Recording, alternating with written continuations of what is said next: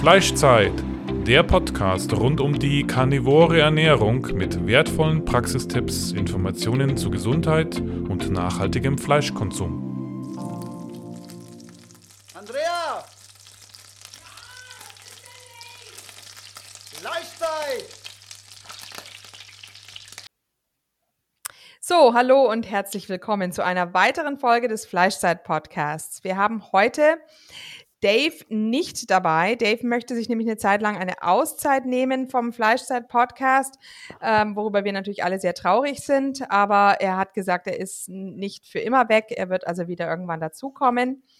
Ähm, heute soll es um das Thema Nebennierenerschöpfung geben, gehen. Und meine Co-Autorin Claire ist ähm, ja kennt sich relativ gut auch aus mit Hormonen. Ähm, deshalb habe ich sie gebeten, mit dazu zu kommen. Und unser Special Guest heute ist also die Julia Tulipan. Wir hatten sie schon einmal im Podcast zum Thema äh, ketogene Ernährung und welche Vorteile Ketone bringen. Ähm, Julia Tulipan hat auch in unserem Buch ähm, das Vorwort geschrieben. Sie ist Biologin und ähm, hat einen Master of Science in klinischer Ernährungsmedizin. Sie ist außerdem ähm, bei der LCHF ähm, ähm, sehr beschäftigt mit der Ausbildung der ähm, Leute und äh, tut eben auch den Keto Coach zertifizieren. Dann ähm, hat Julia eine eigene Webseite auch, ähm, www.juliatulipan.com, nicht wahr? Richtig. Okay. Und ähm, da kann man also auch Julias äh, Wissen ähm, eben auch im, ähm, im persönlichen Coaching mit ihr ähm, nutzen. Und ähm, sie hat außerdem Vielleicht sind da einige von euch schon drauf gestoßen, die sich mit der ketogenen Ernährung beschäftigen. Sie hat zusammen mit ihrem Mann die Firma Tulipans gegründet. Und ähm, sie tun also einige, ähm, einige Produkte herstellen, die es einem einfach leichter machen, die ketogene Ernährung durchzuziehen. Verschiedene Müsli-Sorten oder auch ähm, ja, Zusätze in den Kaffee und MCT-Öl und dergleichen. Also auch da ist es sicherlich lohnenswert, wenn man noch nicht ganz Carnivore sein möchte, dass man da mal reinschaut bei tulipans.com. Genau. Herzlich willkommen, Julia. Ja, herzlichen Dank für die Einladung. ja, okay, freut uns, dass es jetzt ich geklappt auch mal hat. Hallo. Genau, und Claire, hallo. hallo. Ja, und worum es heute eben gehen soll, heute um, soll es um das Thema Nebennierenerschöpfung gehen, weil die Julia hat nämlich auch ein Buch geschrieben, zusammen mit Nadja Polzin, zu diesem Thema. Und das ist etwas, was natürlich sehr, sehr viele Leute im Moment beschäftigt. Ähm, viele fühlen sich ausgelaugt, fühlen sich dem Burnout nahe, fühlen sich gestresst. Und ähm, ja, Julia hat da ein bisschen aufgedeckt, dass es eben oft eine hormonelle Disbalance ist, die da dahinter steckt. Vielleicht könntest du uns mal erklären, ja, so rundum, was ist denn Nebennierenerschöpfung? Ja, sehr gerne. Also vielleicht so auch zum, zum Buch die, das ist auch so ein bisschen entstanden, weil meistens ist man ja auch selbst betroffen von gewissen Dingen, ja. Und ähm, ich habe mir das einfach auch selber alles erarbeitet und weil ich dann zu der Zeit, wo, wo es mir so schlecht gegangen ist, hat es überhaupt keine Informationen, noch viel weniger Informationen als jetzt gegeben, ja. Und wenn dann eben nur im englischsprachigen Bereich.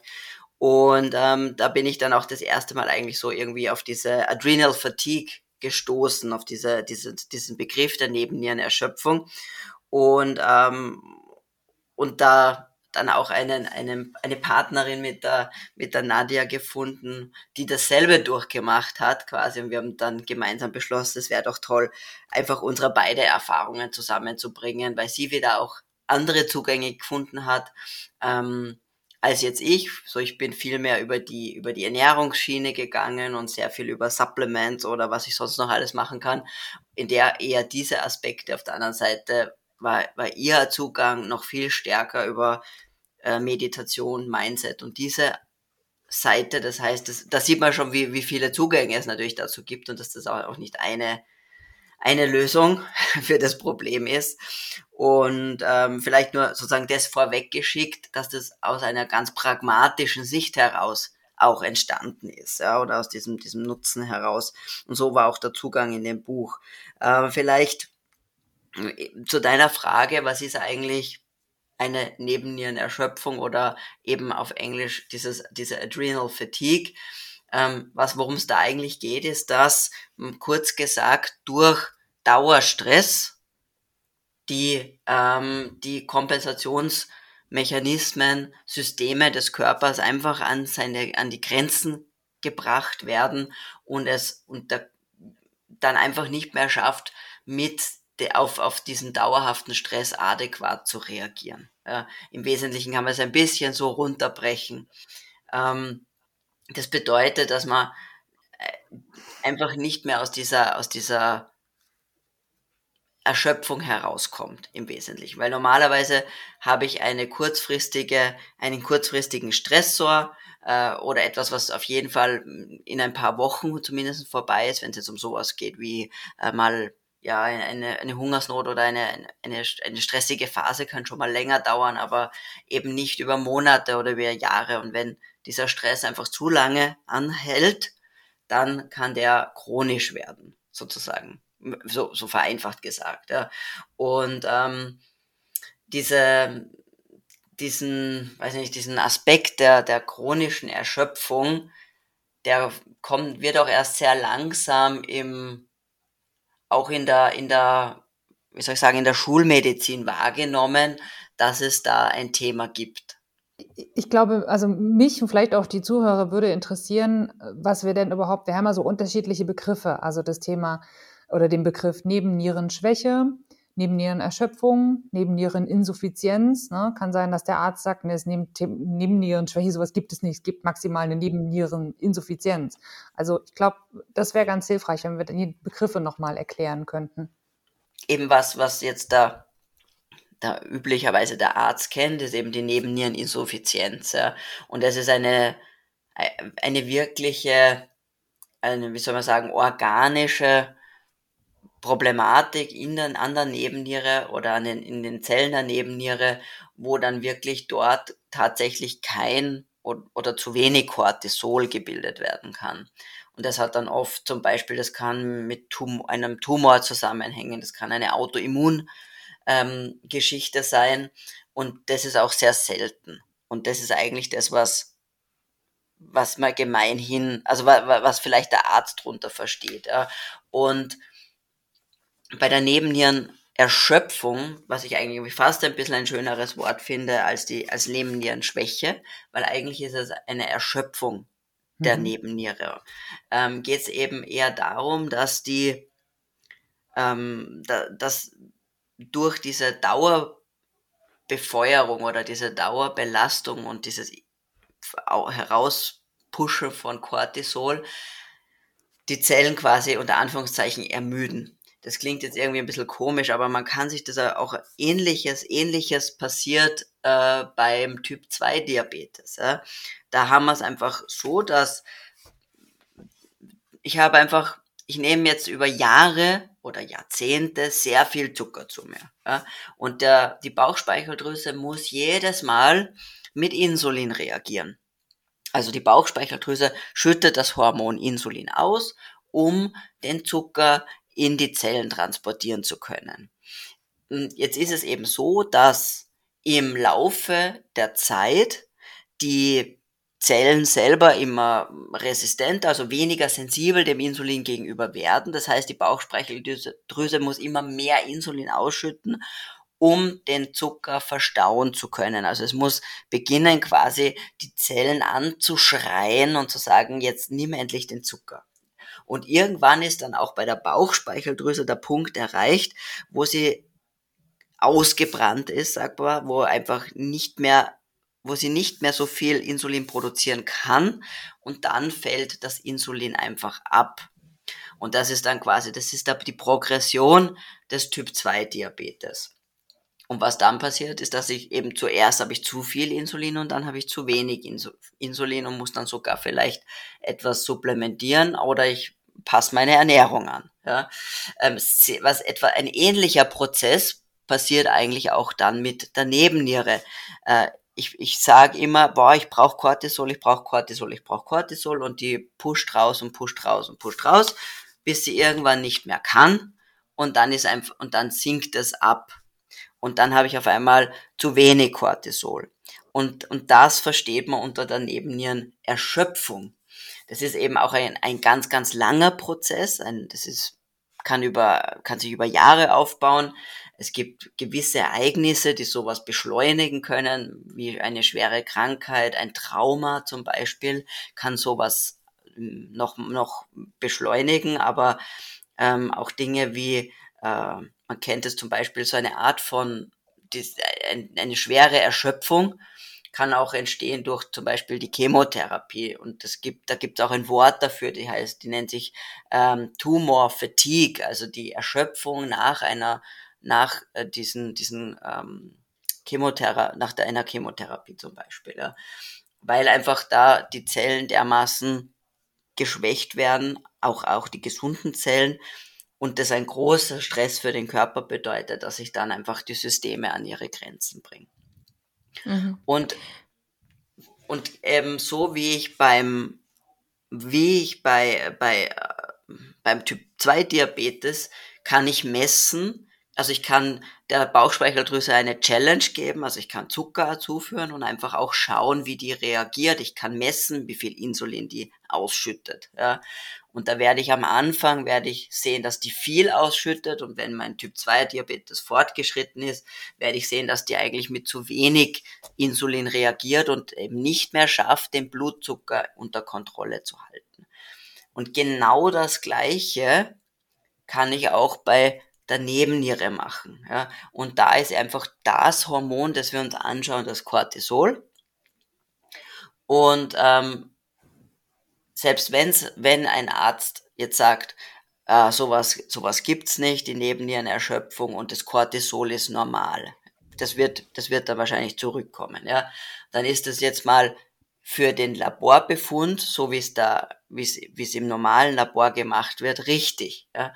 Weil, ähm, in so einem Laborbefund würde man nur sehen, wenn eine tatsächliche Nebenniereninsuffizienz vorliegen würde. Also wenn das ähm, durch diese Autoimmunerkrankung zum Beispiel massiv reduziert wäre. Was da aber viel, viel äh, besser ist, dass man sich anschaut, ist einen, ein, ein, den Verlauf vom Cortisol oder der, dem, der, sogenannte Cortisol-Tagesprofil. Ja? Also man schaut sich an äh, über den Speichel in dem Falle, wie äh, man nimmt äh, fünf bis neun Messpunkte über den Tag und schaut sich an, wie schaut mein Cortisol-Profil aus. Weil das ist nämlich viel, viel aussagekräftiger, als nur einen Wert zu haben. Weil das Cortisol hat ein, einen Tage, einen, ein normales Tagesprofil. Das steigt in der Früh, ist es hoch und im Laufe des Tages sinkt es ab. Warum ist es so? Cortisol macht, dass wir wach und aktiv sind. Und das ist natürlich logisch. In der Früh, so kurz etwa eine Stunde bevor wir aufstehen, beginnt Cortisol zu steigen. Das ist ganz normal. Das weckt uns auf. Wir sollten wach und alert sein, also wachsam sein. Und im Laufe des Tages, in unserem, wenn wir einen normalen zirkadianen Rhythmus haben, wird es abfallen. Und am Abend sollte Cortisol natürlich am niedrigsten sein, weil nur dann kann ich einschlafen. Mhm. Und wenn man sich jetzt so Cortisolprofile von verschiedenen Personen anschaut, gesunden als auch Leute, die über vermehrte Erschöpfung klagen, sieht man da unterschiedliche Phasen quasi kann man dann sehen in diesem Profil. Mhm, okay. Ich habe schon mal versucht, ähm, so etwas im Internet zu finden, aber ich habe nur maximal, glaube ich, so ein oder zwei Messungen am Tag als möglich gefunden. Weißt du, welche Firma das anbietet, dass man da fünfmal am Tag messen kann? Ähm, ja, das macht ähm, Medivere. Mhm, okay. Be beziehungsweise gehört das zu, ähm, na nicht, also ich glaube, vielleicht BioVis könnte auch sein, dass die das machen.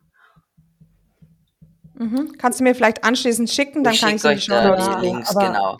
Also ja. Verisana macht das auch, deswegen ich wundere mich gerade, Andrea. Also ich habe das ja. schon häufiger gesehen, genau. Verisana macht das auch, auch mit fünf Messungen.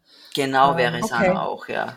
Also es gibt schon, aber es gibt nicht so viele, das ist schon richtig. Ich glaube, es gibt vielleicht drei, vier Labore in, in Deutschland, die das anbieten, diese, diese Mehrfachmessung. Ja. Ja. Und das ist halt interessant, wirklich sich diesen Tagesverlauf anzuschauen, weil ähm, so wie beim Diabetes, nämlich wo ich die Phase habe, wo ich eigentlich mit ganz viel Insulin reagiere und erst dann mit wenig, habe ich genau den gleichen, lustigerweise genau das gleiche Verhalten auch beim Cortisol. Also am, am Anfang dieser Erschöpfung kann sein, dass ich noch extrem viel Cortisol rauspush und erst wenn ich weiter fortgeschritten bin in meinem in meiner Erschöpfung quasi der, der Nebenniere äh, sinkt es dann ganz stark ab. Aber was relativ typisch ist als Muster einfach ist, dass ich ähm, dass der, dass der Peak in der Früh nicht mehr ganz so hoch ist, wie er üblicherweise sein sollte, dass ich einen, einen starken Abfall gegen Mittag hab und, und Nachmittag und dann nochmal einen kleinen Peak am Abend. Mhm. Und das ist, ist ganz, ganz, ganz klassisch.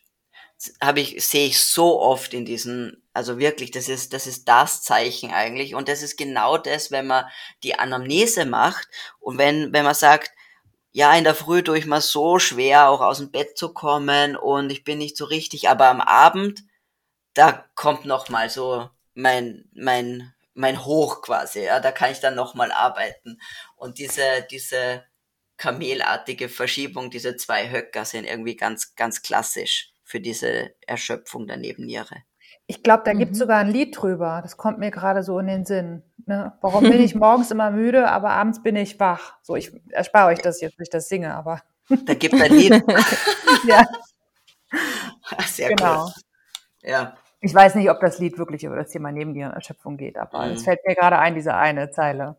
Ja, Okay, es, es ist halt vor allem so, wa- was ich vielleicht noch mm, gerne sagen möchte, ist, mh, die, diese, die Wahrnehmung, dass es ein, dass es ein potenziell, wie soll ich sagen, nicht direkt ja organisch, ja oder nein, aber ein, ein körperliches Problem ist ähm, und nicht mit damit zu tun hat, dass ich irgendwie nicht stark genug bin oder ich so, das ist, glaube ich, wichtig, weil das sind so ganz oft die Worte, die ich halt auch von meinen Klientinnen höre, ist, ähm, dass, dass, dass es gefühlt als eigenes Versagen wahrgenommen wird, ja. Und dass, dass man aus der Umgebung hört, geh, stell dich nicht so an und da muss man halt durch und quasi, weißt du, sei nicht so ein Weichei im Wesentlichen, ja. Mhm. Aber, aber es ist ein etwas, was ich messen kann und zeigen kann. Und das ist ein, ein ganz wichtiger Schritt dann im Heilungsprozess, diese Sichtbarmachung dieser, dieser Problematik, weil damit kann ich auch als Betroffene sehen, dass es nicht eine dass das nicht eine Charakterschwäche ist, dass ich nicht, dass ich einfach nur nicht irgendwie einfach ein, ein Weichei bin, sondern dass da tatsächlich was mit mir los ist, warum es mir so schlecht geht. Mhm. Ja, das ist sehr, sehr gut zu hören und das denke ich auch, das ist ein riesiges Problem. Und viele kennen das mit dem Aufdrehen am Abend. Jetzt, wenn ich sogar an die Kinder denke, die ja immer am Abend nochmal aufdrehen, gell, das ist ja auch, vielleicht sind die auch schon alle chronisch erschöpft und da könnte ich mir eben auch vorstellen, dass unsere Ernährung damit reinspielt. Ähm, wie hast du denn jetzt als Keto-Expertin das Gefühl, dass die Ernährung da vielleicht mit reinspielt? Also der, der eine Aspekt ist sicherlich einmal ähm, die Nährstoffdichte. Also ist jetzt unabhängig von Keto natürlich, ja. Aber da gehen wir einfach in Richtung auch ähm, vielleicht nicht, also einfach nährstoffdichte Lebensmittel heißt tierische Lebensmittel, ja. Das heißt, und da sehe ich einen der größten an, also der größten Potenziale eigentlich, einmal die Nährstoffdichte der Ernährung generell zu erhöhen und die Bioverfügbarkeit der Nährstoffe, die ich zu mir nehme. Und äh, interessanterweise ist es tatsächlich einmal ganz oft sowas wie ein Eiweißmangel. Und da werden jetzt vielleicht, ich meine, deine Zuhörer wahrscheinlich nicht, aber manche da draußen wundern sich vielleicht, weil man hört ja auch oft, boah, wir essen ja so viel Eiweiß. Das ist aber de facto überhaupt nicht so. Ja. Ganz im Gegenteil, eigentlich sehe ich durch die Bank, dass viel zu wenig Eiweiß gegessen wird und natürlich das, das ordentlich für gut, gut bioverfügbare Eiweiß, nämlich das, das von Tieren, aus tierischer, tierischen Quellen, weil einfach diese un, un, also vollkommen unbegründete Angstmache halt da ist äh, vor tierischen Produkten und die Leute sich einschränken. Bei einem, einem Nährstoff, der absolut lebensnotwendig ist. Ähm, und die, die, das Protein, also die, das Eiweiß besteht ja aus Aminosäuren. Das sind ja die kleinen, die Bausteine quasi, aus denen diese, diese Proteine zusammengebaut sind. Und die wiederum sind halt Ausgangsstoff auch für viele äh, wichtige Botenstoffe, also Ner Nervenbotenstoffe, wie zum Beispiel das Serotonin. Ja, ich brauche ich brauch Tryptophan, die, die Aminosäure Tryptophan, um Serotonin basteln zu können. Und Serotonin ist ja unser Wohlfühlhormon zum Beispiel.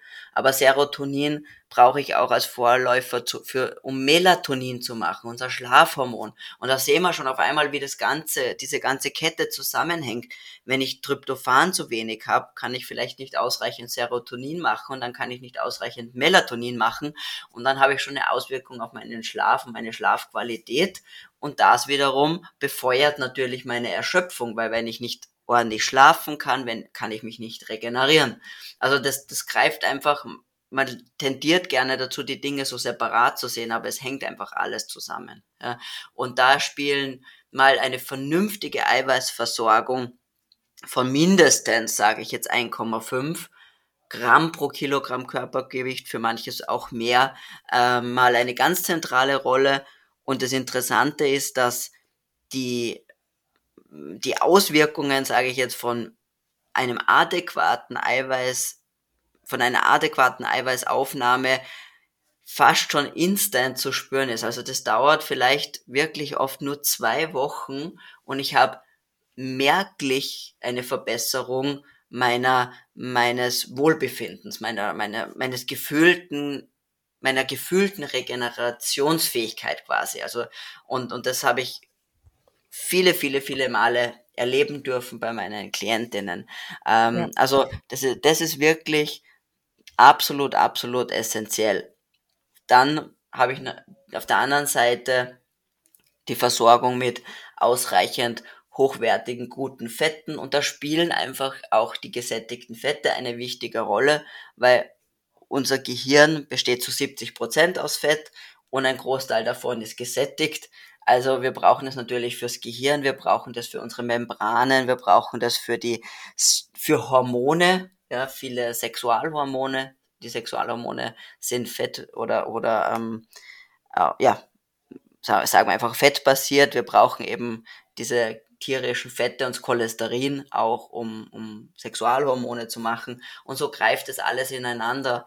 Und vielleicht auf der, auf der weiteren Ebene, wenn wir uns anschauen, ist natürlich nicht nur die adäquate Nährstoffversorgung, sondern damit auch eine adäquate Kalor Kalorienversorgung wichtig, mhm. weil ähm, eine ein dauerhaft wenig, zu wenig meinen oder meinen Körper unter zu versorgen, bedeutet einfach Stress. Ja, weil der glaubt halt, es ist dauernd Hungersnot angesagt.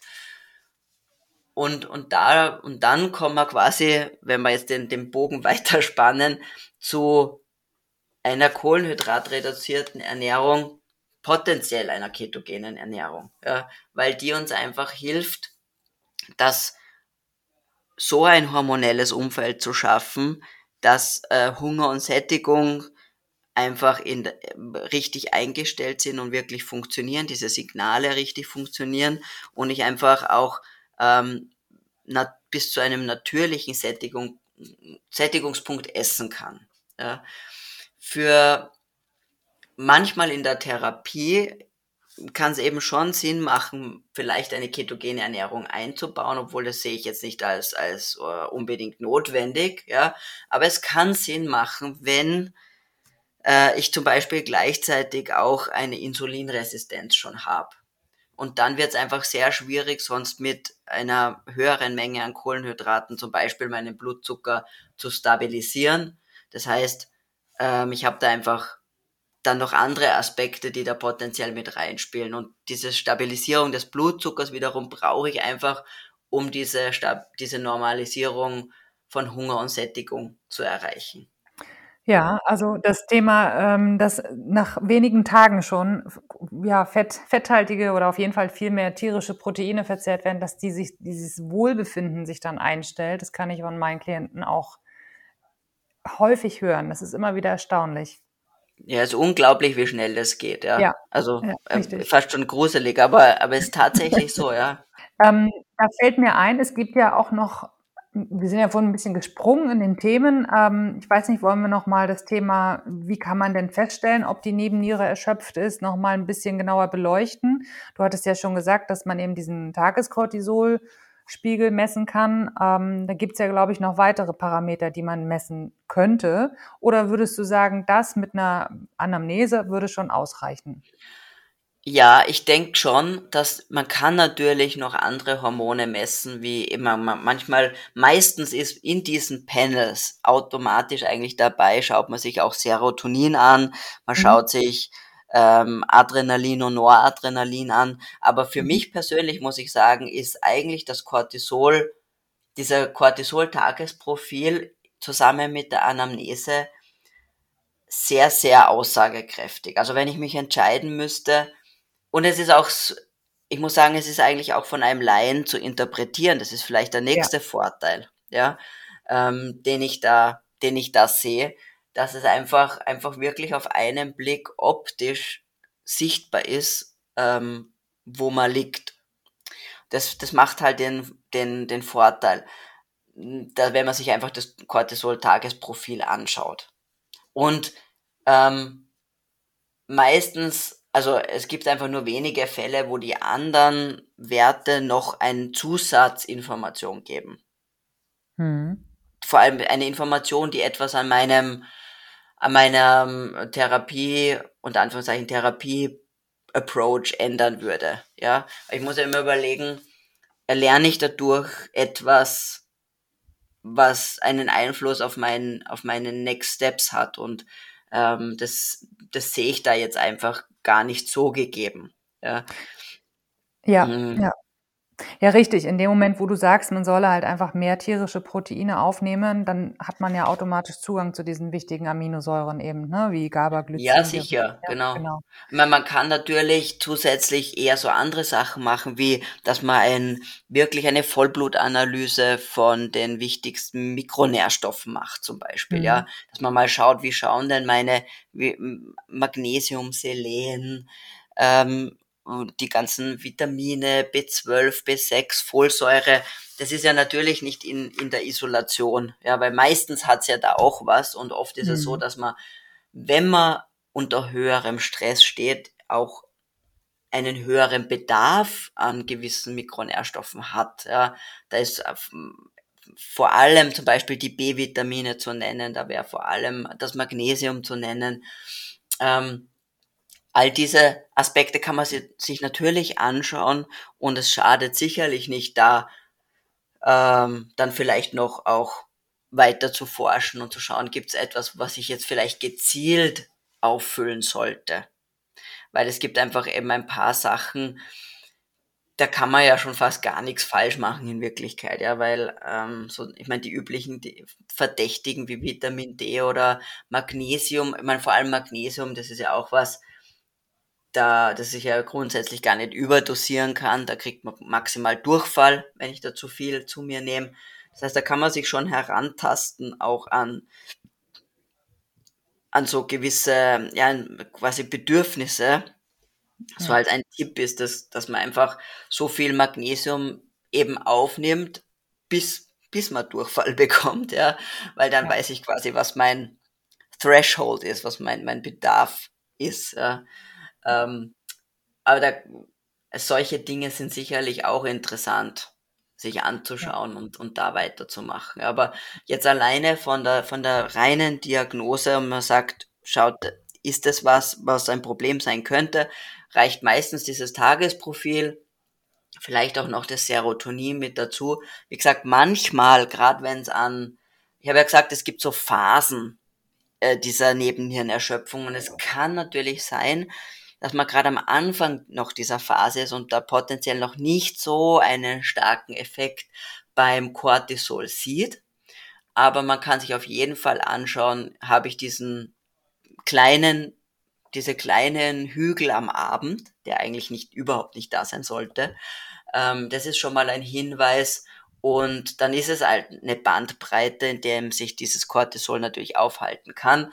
Sage ich, bin ich da eher bin ich da wirklich super schön in, in, in der Mitte drin oder bin ich da eher schon am oberen Rand oder am unteren Rand des Normalbereichs? Ich muss ja immer ein bisschen in eine Relation setzen. Dazu kommt natürlich die Anamnese. Und wenn ich mich einfach wahnsinnig erschöpft fühle, dann ist das einfach natürlich auch ein, das, das, das muss natürlich mit ein, reinspielen in die ganze Geschichte, ja. Mhm. Ähm, das finde ich aber auch echt ein wichtiger Punkt, dass du das nochmal betont hast, dass man einfach nicht unverhältnismäßig viele weitere Tests halt machen muss. Ich meine, es geht ja dann irgendwann auch ins Geld und wenn du wirklich sagst, es reicht eigentlich wirklich mal diesen, diese Fragen zu beantworten und mal in sich hineinzuspüren, was ist denn da noch, was normalerweise nicht sein sollte, von irgendwie verringerter Libido oder Infektanfälligkeit äh, oder auch so depressive Verstimmung. Ich denke, das sind auch weitere Symptome, die man dazu zählen könnte. Absolut, ähm, ja. ja. Genau. Schlafstörungen genau. natürlich, mhm. solche Dinge, äh, ob es jetzt, äh, dass man in der Nacht aufwacht, zum Beispiel auch, auch ein, ein klassisches Symptom ist oft, dass man zum Beispiel so um zwischen zwei und drei Uhr in der Nacht aufwacht und, ähm, und da auch wirklich, sage ich, quasi wirklich wach ist und, und sich schwer tut, wieder einzuschlafen. Und das kann auch oft, oft sein, dass, ähm, dass da quasi das geht halt eben meistens alles Hand in Hand, dass hier irgendwie einfach auch eine, eine Energie und ein Energiedefizit stattfindet, kann man sagen, äh, dass einfach in der Nacht fällt ja normalerweise der Blutzucker einfach ab und äh, wenn wir jetzt metabolisch gesund sind, würde da der Körper Ketone bereitstellen und natürlich Fettsäuren mobilisieren. Ja. Äh, kann das der Körper nicht in dieser Zeit Ketone bereitstellen, äh, dann reagiert der Körper mit einem, einem Stress, einer Stress äh, weil er ja, weil ja da, weil ja keine Energie gefühlt da ist. Äh, das bedeutet, Cortisol wird eben ausgeschüttet, weil was Cortisol aktiviert ist, die äh, sogenannte Gluconeogenese, also die Neubildung von Zucker in der Leber. Das heißt, da wird mal akut einfach Zucker selber gemacht, um diesen gefühlten Energienotstand zu lindern. Äh, was eben da dann eben auch passiert ist, dass eben das Cortisol ansteigt und das macht, dass wir wach werden. Ja? Weil das sollte ja eigentlich erst um vier, fünf in der Früh beginnen, langsam anzusteigen. Und das ist halt auch ein Zeichen dafür, vor allem, dass von der Stoffwechselseite schon was nicht stimmt. Also wenn ich auch so nachts immer um diese Uhrzeit herum aufwache. Ja, da gibt's ja auch so mhm. Organuhren, ne? Da kann man ja im Prinzip auch mal schauen, ähm, um, welche Uhr, um welche Uhrzeit wache ich auf und welches Organ hat um die Zeit seine, seine Aktivität. Genau. Ja, Julia, jetzt habe ich noch die Frage und zwar, ähm, es gibt ja diese Aminosäure, GABA, das ist eine Aminosäure, ne? Mhm. Genau, genau. Und äh, die spielt da ja auch mit rein in diesen ganzen Nebennierenzyklus. Ja, das GABA, eben das ist diese Gamma-Aminobuttersäure heißt die. Ähm, das ist quasi, das ist so ein, ein sogenannter hemmender Neurotransmitter. Und man muss sich vorstellen, wir haben irgendwie zwei, zwei wichtige Regulatoren im, im Gehirn. Das ist einfach mal einmal GABA und einmal Glutamin. Ja? Und ähm, wenn, wenn Glutamin ist quasi das Gaspedal und GABA ist die Bremse. Und die sollten halt quasi in so einem, in so einer Balance sein. Und äh, was man halt zum Beispiel auch oft bei De Menschen mit depressiven Verstimmungen zum Beispiel sieht, ist, dass ähm, das Glutamin überaktiviert ist und, und GABA einfach zu wenig. Und das heißt, wir haben irgendwie eine Dysbalance dieser wichtigen Gehirn, Signalgeber. Und da kommt jetzt ganz interessanterweise sehr wohl wieder, wieder die ketogene Ernährung ins Spiel, weil man weiß zum Beispiel, dass was das Ketone oder vor allem eines dieser der Ketonkörper, dieses Beta-Hydroxybutyrat, das ist das, was wir im Blut messen, wenn man in Ketose ist, ähm, dass das quasi modulierend und regulierend genau auf dieses GABA-Glutamin äh, Verhältnis reagiert, ähm, wirkt, ja. Und das ist super spannend, weil, ähm, weil oft bei Medikamenten habe ich ja nur eine hemmende oder nur eine aktivierende Wirkung und dann kann das auch manchmal in die falsche Richtung quasi ausschlagen, das Pendel. Und das ist wiederum das Spannende an diesen Ernährungstherapien, nenne ich es jetzt, ja, weil Keto ist in dem Falle nichts anderes als eine, eine Stoffwechseltherapie, dass die quasi normalisieren. Und deswegen sagt man eben auch modulieren. Das heißt, wenn was zu viel ist, wird runterreguliert, was zu wenig ist, wird raufreguliert. Und, und dieses Beta-Hydroxybutyrat wirkt eben genau auf, auf, auf dieses GABA-Glutamin-Verhältnis modulierend und ausgleichend. Und das sieht man eben, es gibt einige Studien zu dem Thema, die sich mit ähm, ketogener Ernährung und Depressionen zum Beispiel beschäftigen. Und da sieht man, dass eine ketogene Ernährung auch in einem, in einem ähm, in klinischen Studien einen ganz ähm, positiven Effekt und, und lindernden Effekt zum Beispiel auf, auf äh, depressive Verstimmungen hat. Zeigt sich mittlerweile auch bei anderen psychischen Erkrankungen, selbst so schweren psychischen Erkrankungen wie, wie Schizophrenie. Äh, das heißt, passiert wirklich, dass, dass diese Ketone direkt auf den Gehirnstoffwechsel einwirken. Ja, interessant. Ähm, das ist wieder Wahnsinn, gell? wie, wie, die, wie die Menschen, es stecken so viele Leute, Menschen in Depressionen drinnen. Ähm, ich bekomme ja auch im Moment, haben wir auch wieder einiges an Selbstmorden gehabt, gerade unter Jugendlichen. Ähm, ähm, man würde denen ja so gerne helfen, aber es ist einfach nicht angedacht von der Gesellschaft her, ne? Ja, vor allem ja, ist, ist niemals ein, ein, eine Ernährungsintervention spielt da irgendwie leider nie eine Rolle. Das ist das Traurige.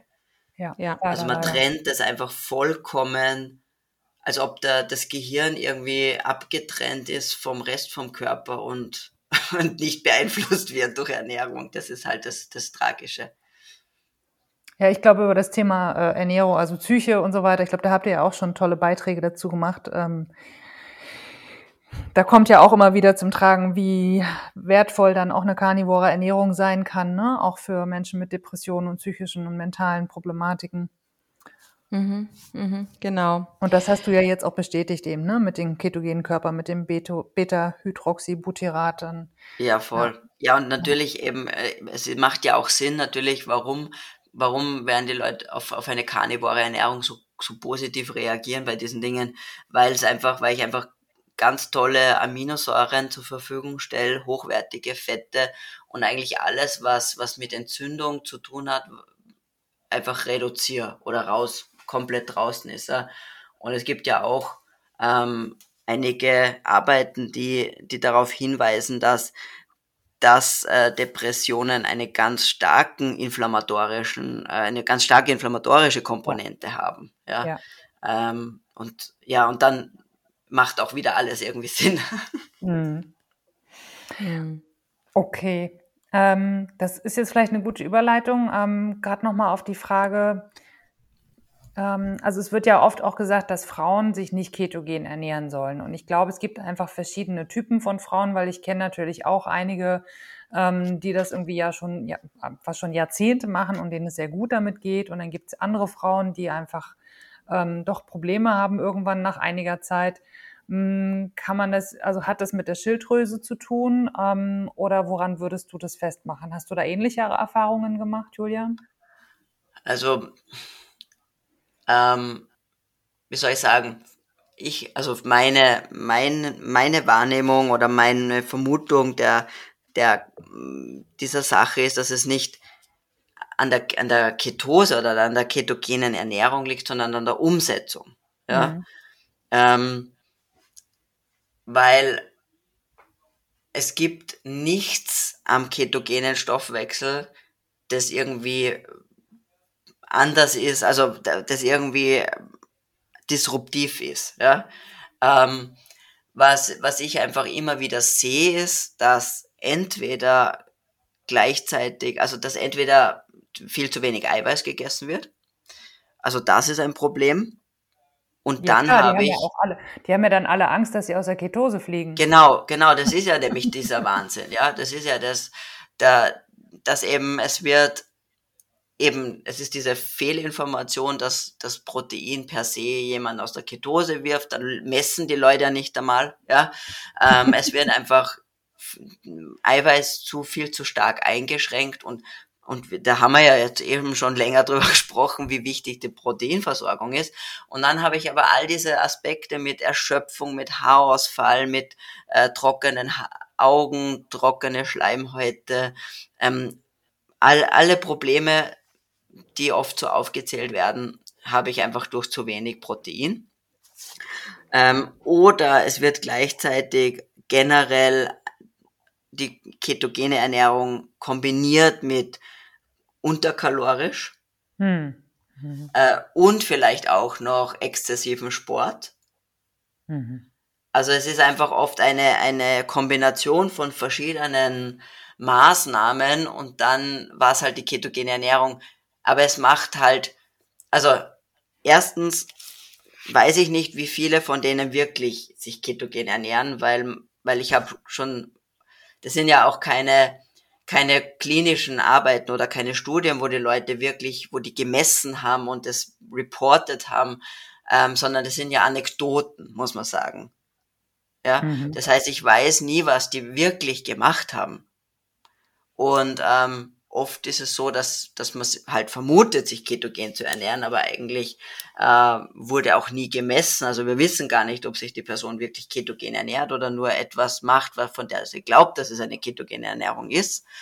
Ähm, und dann diese ganzen anderen Aspekte wurden über, wird genug gegessen, wird, ähm, ähm, wird, wird genügend Protein gegessen und so weiter und so fort. Das heißt, ich habe da so viel Komponenten mit dabei, die das ganz, ganz schwer machen, das echt so, sage ich, wirklich so festzumachen. Ja? Ähm, in meiner Erfahrung ist es immer ein Problem der Umsetzung.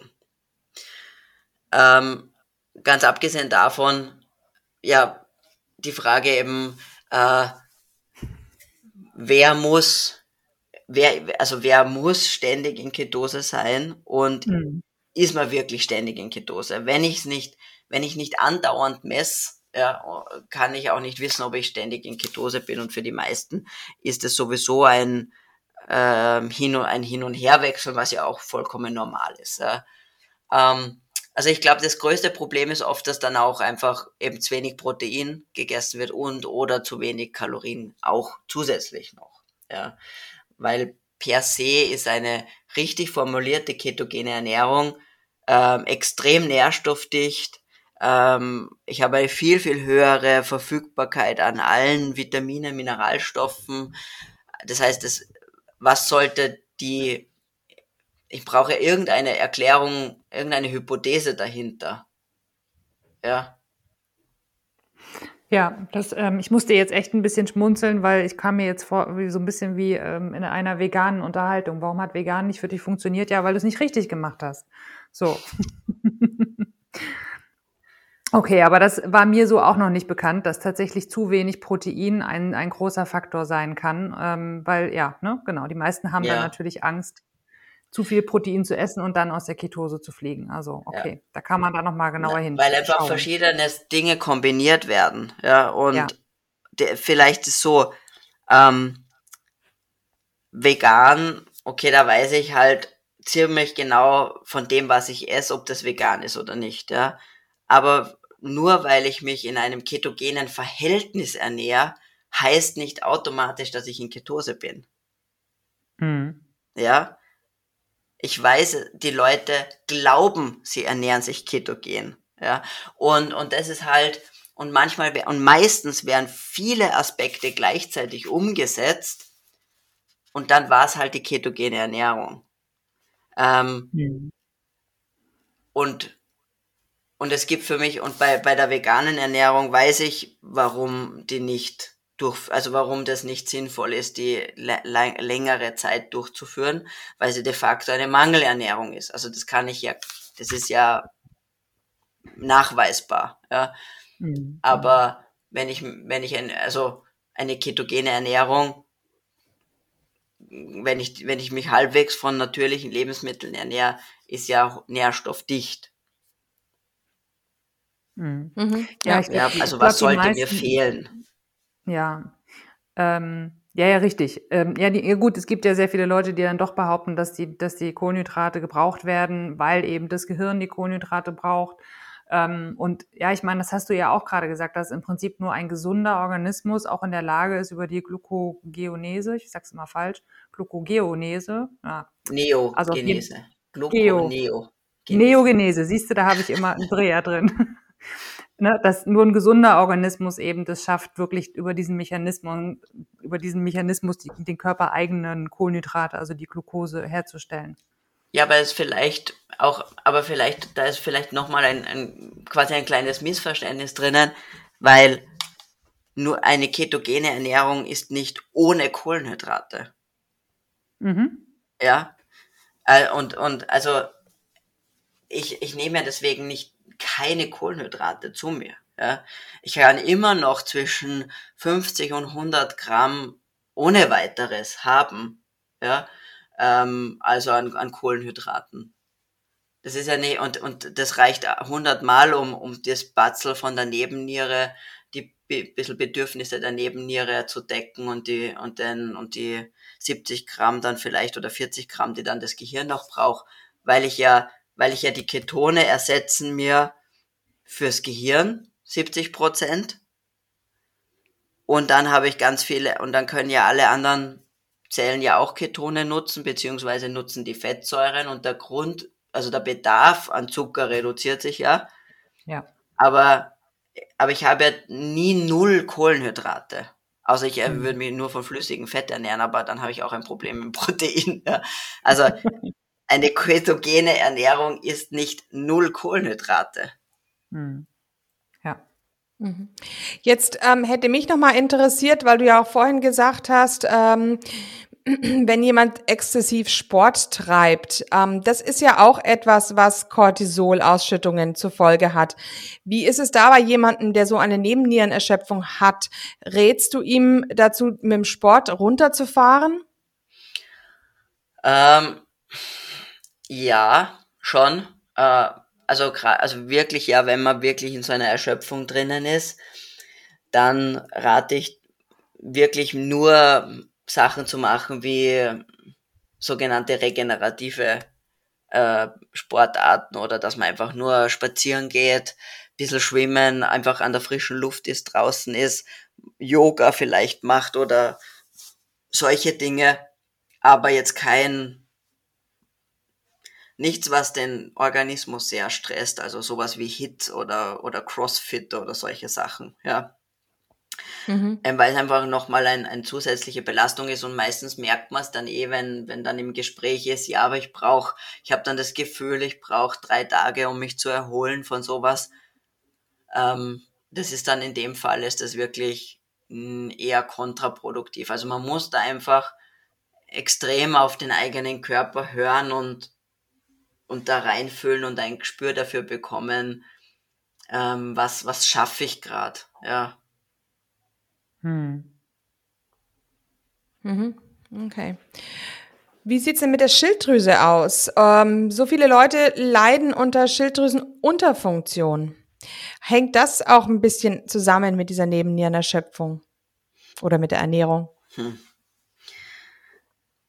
Ob es jetzt mit der Nebennierenerschöpfung zusammenhängt, ist schwer zu sagen, aber was man natürlich sieht, ist, dass, also wenn du jetzt, wenn man jetzt wirklich auf, weiß nicht, ob du jetzt auf, auf Hashimoto ansprichst, weil das wäre dann die, das ist ja die Autoimmunerkrankung, wo die, ja. der Unterfunktion der Schilddrüse und das ist tatsächlich etwas, was ja quasi epidemieartig sich mm, jetzt ausgebreitet genau. hat. Irgendwie kommt man vor, jeder jeder hat irgendwie Hashimoto. Mhm. Und ich glaube, das ist, also Hashimoto selber, ich glaube, das ist schon wieder ein, ein separates Thema. Ähm, irgendwie zusammenhängen tut natürlich alles, weil, weil es halt sehr, sehr stark von der Ernährung alles abhängt. Ja. Und da natürlich auch die, die Darmgesundheit eine ganz wichtige Rolle spielt. Was man schon sieht, ist, wenn je, je gesünder der Darm oder sagen wir so, ein, ein nicht gesunder Darm und Autoimmunerkrankungen, die hängen sehr stark zusammen. Ja. Und wir wissen ja, dass der Darm ist die Barriere nach außen quasi, das ist ja die, die jetzt von der Fläche her gesehen wesentlich größer als die Haut. Somit ist der Darm die größte Fläche, die mit der Außenwelt quasi in Kontakt ist. Ähm, das ist dort ist in 80 Prozent unseres Immunsystems lokalisiert. Ähm, da passiert einfach ganz viel und man kann sich vorstellen, dass wenn diese Barriere nicht in Ordnung ist, quasi unsere diese die Grenzen nicht ordentlich kontrolliert werden, dass da allerhand Unfug passiert und, und Dinge durchkommen und in unserem Körper gelangen, die so vielleicht da nichts verloren haben. Und der Körper reagiert dann mit einer Aktivierung des Immunsystems. Äh, und, und das kann oft eben dann in eine Autoimmunerkrankung münden und halt bei vielen scheint jetzt vor allem einfach die Schilddrüse da eine, ein besonders sensibles Organ zu sein, aber es steigen ja alle Autoimmunerkrankungen eigentlich an, wenn man sich anschaut. Hm. Ja.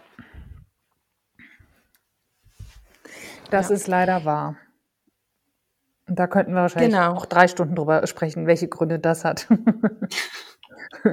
okay. Ähm, würdest du denn wir haben, also du hattest ja gerade schon gesagt, dass jeder, der eine Nebenniere Schwäche hat, grundsätzlich einfach mal in allen möglichen Bereichen versuchen sollte, sein Stresslevel zu senken. Ne? Sei es das Sport, sei es das normale Leben. Ähm, das ist ja manchmal einfacher gesagt als getan. Und dann gleichzeitig will man ja dann irgendwie trotzdem noch gesund leben. Würdest du denn sagen, dass man ähm, Fasten bei einer Nebennierenschwäche, vielleicht sogar nur intermittierendes Fasten, machen sollte? Oder ist das dann auch eher eine Stressbelastung zu, zu sehr für den Körper? Hm, also es ist natürlich sehr individuell, ja, mhm. muss man schon sagen. Ähm, auch wie es jemand empfindet, weil manchmal kann halt auch das Bedürfnis, das, das sage ich, ich muss in der frühstücken, aber ich habe einfach überhaupt keinen Hunger und es stresst mhm. mich, dann sollte ich es natürlich ja. auch nicht machen, ja. Also es gibt sicherlich nicht diese, diese eine Re Regel und da darf man nie das oder nur das machen. Ja, es ist einfach natürlich alles sehr fließend. Ähm, aber generell empfehle ich eher mal nicht zu fasten.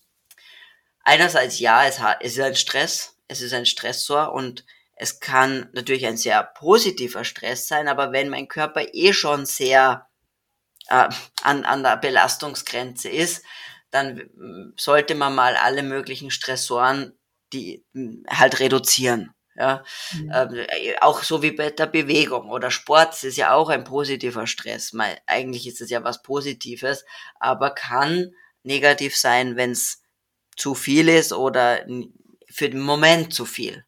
Ja, dementsprechend ist, ist das Fasten so eine Sache und vielleicht noch ein anderer Aspekt ist, dass wie wir ja schon gesagt haben, die Nährstoffversorgung das aller, allerwichtigste ist. Und deswegen konkurrieren gewisse, wie soll ich sagen, Strategien können miteinander konkurrieren und sich auch gegenseitig ausschließen. Und ähm, wenn ich mich entscheiden muss, dann würde ich sagen, die oberste Priorität ist die Nährstoffversorgung. Und es ist oft schwierig, in nur zwei Mahlzeiten oder in einem begrenzten Mahl Essensfenster unterzubringen. Das ist für mich persönlich der wichtigste Aspekt, ja.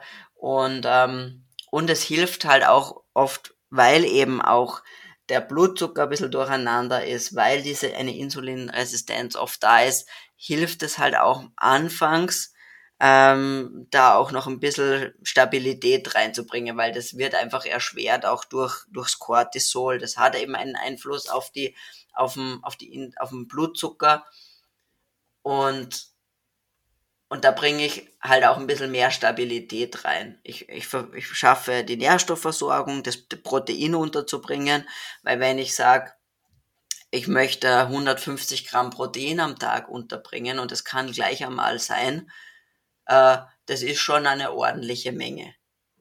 Und das halt in einem beschränkten Zeitfenster, wenn ich jetzt noch meine Essensfenster sehr stark komprimiere, wird's halt schwierig. Ja, aber es gibt ja, wie gesagt, ähm, keine, kein, keine eine Antwort darauf.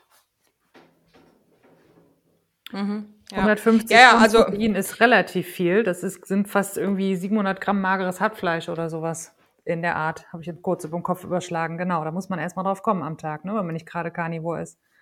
Mhm. Ja, mhm. es ist, es ist ganz, kann schon eine ganz schöne Herausforderung sein, so viel mhm. äh, Eiweiß zu essen, genau. Ja. Sorry, Andrea, ich wollte nicht ins Wort fallen. Nö, nö.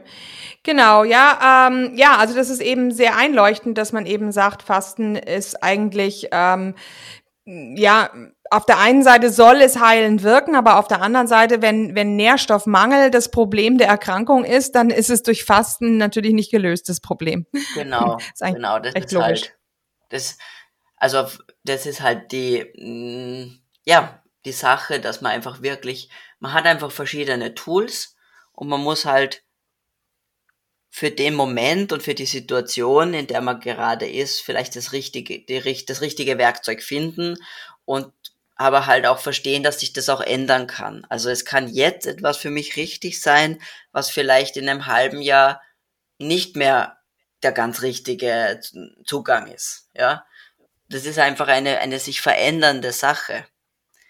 Und ähm, und genauso verändert sich also meine, meine Nährstoffbedürfnisse oder äh, mal habe ich mehr oder mal weniger Carbs mit dabei.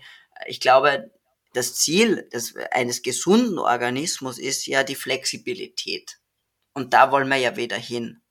Und, und, und ähm, auf dieser Reise gibt's halt mehrere äh, ja, Veränderungen auch, auch unserer Strategie quasi. Ja, also was meinst du denn, Julia, wenn sich jetzt jemand angesprochen fühlt und denkt, mein Gott, ich glaube, ich habe eine Nebennierenerschöpfung. Ich glaube, ich bin hier kurz vor Burnout. Was würdest du denn sagen? Was sind denn so die erste Hilfemaßnahmen? Ähm, wir haben jetzt schon über das Thema Ernährung gesprochen und Stress versuchen zu reduzieren. Gibt es da noch mehr, was jemand machen kann, der sich jetzt angesprochen fühlt? Also wirklich, ähm, wirklich die ersten erste Hilfemaßnahmen sind einfach die Sachen, die wir gerade angesprochen haben, sind die Ernährung. Also wirklich mal ähm, die, das Protein rauf. Das ist, glaube ich, das allererste, was man machen kann. Die, ähm, wenn man es nicht eh schon hat, wirklich die schlimmen Zuckerfallen reduzieren. Wir reden noch gar nicht von Keto oder sonst irgendwas, aber einfach mal die, das, die, die großen Kohlenhydrat- äh, und Zucker Quellen rausnehmen, also sowas wie Brot und Nudeln und Süßigkeiten natürlich, ja, und mhm. zugunsten von hochwertigen Eiweißen austauschen. Da allein das, so wie du auch gesagt hast, du hast es, hast es auch bei, in der Beratung die Erfahrung gemacht, allein das Anheben des, und das, die gute Versorgung mit hochwertigen Eiweißen wird schon ist schon ein, ein ganz wichtiger Schritt in die richtige Richtung. Ja. Mhm. Ähm, solche, natürlich ist es so, dass die, ähm, so eine Nebennierenerschöpfung, das ist natürlich nicht von einem Tag auf den anderen und auch nicht in zwei, drei Wochen wieder gut. Das ist ein, ein wirklich auch ein langer Prozess. Das ist vielleicht auch ganz wichtig nochmal zu betonen, so ein Heil, so ein, so ein Pro, ja, dieser Weg zurück zur Energie das ist auch ein bisschen ein, das dauert. Das kann Monate dauern, ja. Aber auf dem Weg, es wird immer jeden Tag ein bisschen besser werden. Das zweite ist, hm, in dem Moment, wo ich eben die Kohlenhydrate reduziere, darf ich auch ein bisschen mehr Fett essen. Und dann haben wir Aspekte wie Schlaf. Manchmal fokussiert man vielleicht zu sehr auf dieses Ernährungsthema, aber Schlafen ist einfach die eine natürlich das Um und Auf Und, und das sollte man sieben Stunden Schlaf, wirklichen Schlaf, das ist quasi das absolute Minimum und es muss quasi heilig werden, dass egal was ist, aber an den Schlaf kommt, der wird nicht reduziert, wenn es irgendwie geht. Und da gibt's einfach dann auch ein paar auch Hilfsmittel, die man nehmen kann. Man kann äh, Melatonin zum Beispiel auch einnehmen. Gibt's mittlerweile ganz tolle Supplements am Markt, auch äh, zum Beispiel als Spray. Muss man gar nicht als Kapsel machen. Das hilft sehr, sehr vielen Menschen beim Einschlafen. Äh, viele haben auch gute Erfahrungen mit CBD, zum Beispiel der Wirkstoff aus dem Hanf. Oder mit, mit der Aminosäure Tryptophan. Auch da auch die kann man einnehmen. Mhm. Äh, da habe ich ja vorhin gesagt, Tryptophan ist der Vorläufer quasi für Serotonin und fürs Melatonin. Das heißt, ich kann quasi so die, ja, die Baumaterialien auch zu mir nehmen. Und das wirkt wirklich, also mal, für manche ist es das Melatonin, für manche ist es eine Kombination aus diesen Aspekten. Ähm, aber da kann man den Schlaf unterstützen. Man sollte sich gewisse Rituale aneignen, um, um den Schlaf auch zu initiieren und den Körper darauf vorzubereiten, dass es jetzt Zeit wird zu schlafen. Das sind so Dinge wie, ähm, dass man eben nicht zu spät isst, zum Beispiel vorm Schlafengehen. Sagt man so zwei bis drei Stunden vorm Schlafengehen sollte eigentlich die allerletzte, spätestens die Mahlzeit eingenommen werden und dann hoffentlich auch nicht die, die größte Mahlzeit des Tages. Ähm, man sollte aufpassen mit künstlichen Lichtquellen, vor allem blauem Licht, wie es jetzt von Bildschirmen zum Beispiel ausgestrahlt wird, weil dieses blaue Licht unseren zirkadianen Rhythmus durcheinander bringt und dem einfach signalisiert, hey, es ist ja Tag, obwohl es eigentlich Nacht wird. Und auch da könnte man zum Beispiel mit sogenannten Blaulichtfilterbrillen arbeiten. Das sind einfach spezielle Brillen, die dieses blaue Licht eben rausfiltern, weil manchmal kann man sich's halt nicht aussuchen und man muss einfach noch abends was arbeiten oder ähm, es ergibt sich halt nicht anders. Ja? Also Schlaf ist wirklich sicherlich eine der wichtigsten Säulen unserer, unserer Regeneration neben der Ernährung und ähm, und die, wenn ich allein die beiden Sachen priorisiere und mal mich bemühe, darum zu kümmern, habe ich schon enorm viel gemacht. Und dann einfach einen Schritt nach dem anderen, nicht alles auf einmal ausprobieren, weil sonst wird es einfach auch, oft kann es einen überwältigen und man ist ja schon in einer Erschöpfung drinnen, man ist einfach schon nicht mehr so leistungsfähig und ähm, wenn ich dann alles auf einmal machen möchte, würde ich mich wahrscheinlich wieder überfordern. Deswegen einen Schritt nach dem anderen. Stimmt, dann, dann werde ich jetzt auch nicht die weiteren Tipps noch sagen, die ich jetzt noch anfügen würde und ich meinen Klienten auch mal mitgebe, weil dann tritt mir genau das ein. Ne? Dann will man auf jeden Fall alles hundertprozentig richtig machen. Da kommen die Perfektionisten dann wieder ins Spiel, die wahrscheinlich besonders gefährdet sind. Ähm, deswegen schweige ich jetzt einfach mal. genau. Okay, ja, also dann ähm, ja, danken wir dir eigentlich, Julia, dass du uns eben so ein umfassendes Bild jetzt gegeben hast zu diesem, zu diesem ähm, Anzeichen Nebennierenerschöpfung, Stress, Burnout-Syndrom, wo sich ja doch sehr, sehr viele Menschen betroffen fühlen. Und es hat uns natürlich sehr gefreut, dass äh, wieder mal die Ernährung und ins, insbesondere die nährstoffreiche tierische Ernährung, auch die tierischen Fette von Vorteil sind. ähm, genau. Ja, also vielen Dank fürs ähm, Dabeisein und vielleicht bis zum nächsten Mal mit wieder einer anderen, einer anderen Thema. Ja, vielen Dank nochmal für die Einladung. War wirklich äh, ganz super Gespräch und ich hoffe, dass was dabei war ähm, und dass sich der ein oder andere da jetzt ein bisschen was mitnehmen hat können. Ich glaube mhm. schon. Ich bedanke mich auch und sag bis bald. Genau, tschüss. Tschüss. Und hier unser Haftungsausschluss. Alle Inhalte im Podcast werden von uns mit größter Sorgfalt recherchiert und publiziert. Dennoch übernehmen wir keine Haftung für die Richtigkeit, Vollständigkeit oder Aktualität der Informationen. Sie stellen unsere persönliche, subjektive Meinung dar und ersetzen auch keine medizinische Diagnose oder ärztliche Beratung. Dasselbe gilt für unsere Gäste. Konsultieren Sie bei Fragen oder Beschwerden immer Ihren behandelnden Arzt.